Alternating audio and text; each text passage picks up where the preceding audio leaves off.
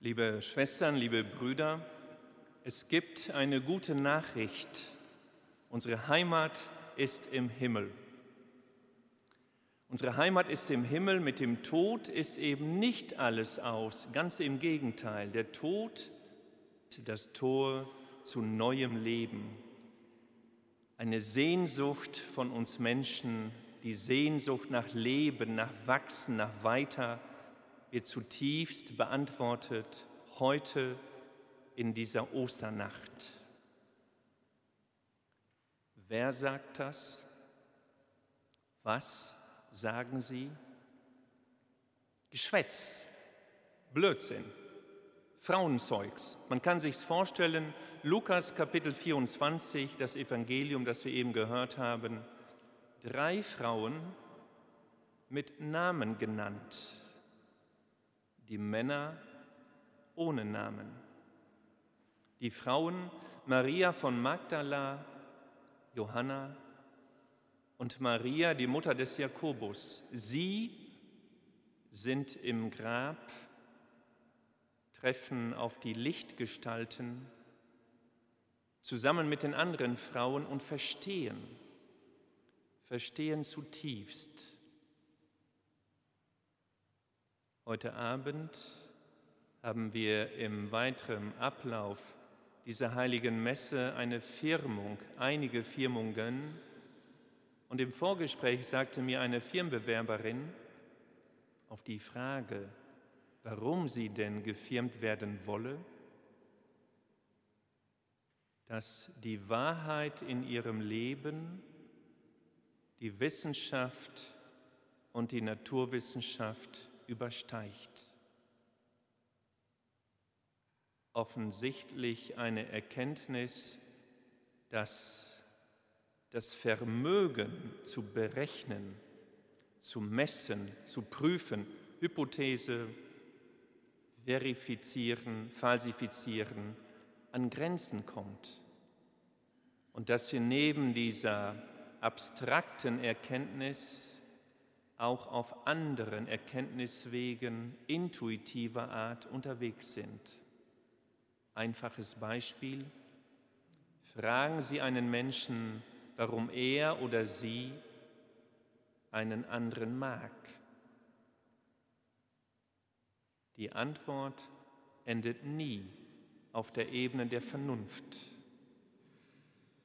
sondern irgendetwas zieht uns an, das Naturwissenschaft und jede Versprachlichung übersteigt. Die Frauen also mit Namen kommen zurück und erzählen den nicht genannten namenlosen Aposteln von ihrer tiefen Erkenntnis, der neuen Erfahrung, die ihrem Leben Hoffnung gibt. Apostel, Geschwätz.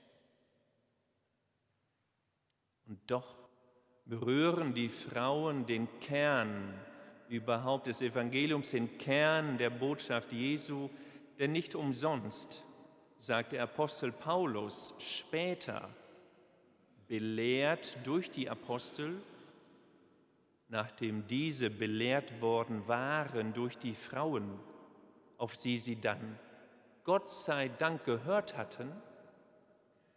Paulus sagt im ersten Brief an die Korinther Kapitel 15, Verse 13 bis 14 den Schlüsselsatz der gesamten Verkündigung.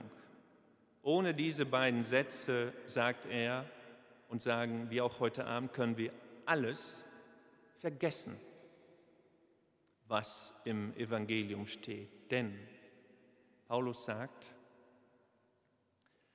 wenn es keine Auferstehung der Toten gibt, dann ist auch Christus nicht auferweckt worden. Ist aber Christus nicht auferweckt worden, dann ist unsere Verkündigung leer und euer Glaube sinnlos. In einer anderen deutschen Übersetzung heißt es, dann ist, sind wir Lügner und was ihr glaubt, Blödsinn. Der Kern unseres Glaubens liegt darin, dass es nach dem Tod weitergeht, dass der Tod ein Tor ist, dass das Diesseits eben nicht alles ist, sondern dass es ein Danach gibt, eine Heimat, eine endgültige Heimat bei Gott, der uns birgt, uns eine unendliche Zuwendung, Geborgenheit schenkt, die alles menschliche Kalkül übersteigt.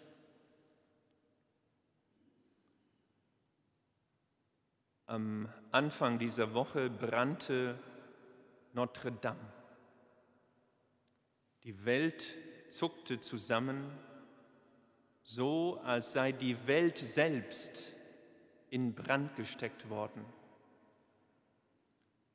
Nicht nur Katholiken hat dies angerührt, nicht nur Christen, offensichtlich auch Menschen, die gar nicht mehr in die Kirche gehen, mit Kirche nicht mehr viel am Hut haben und doch zutiefst getroffen wurden, als stünde ihr eigenes Herz in Flammen, als sei ihnen dieser Funke Hoffnung, an den sie doch noch heimlich glauben, genommen.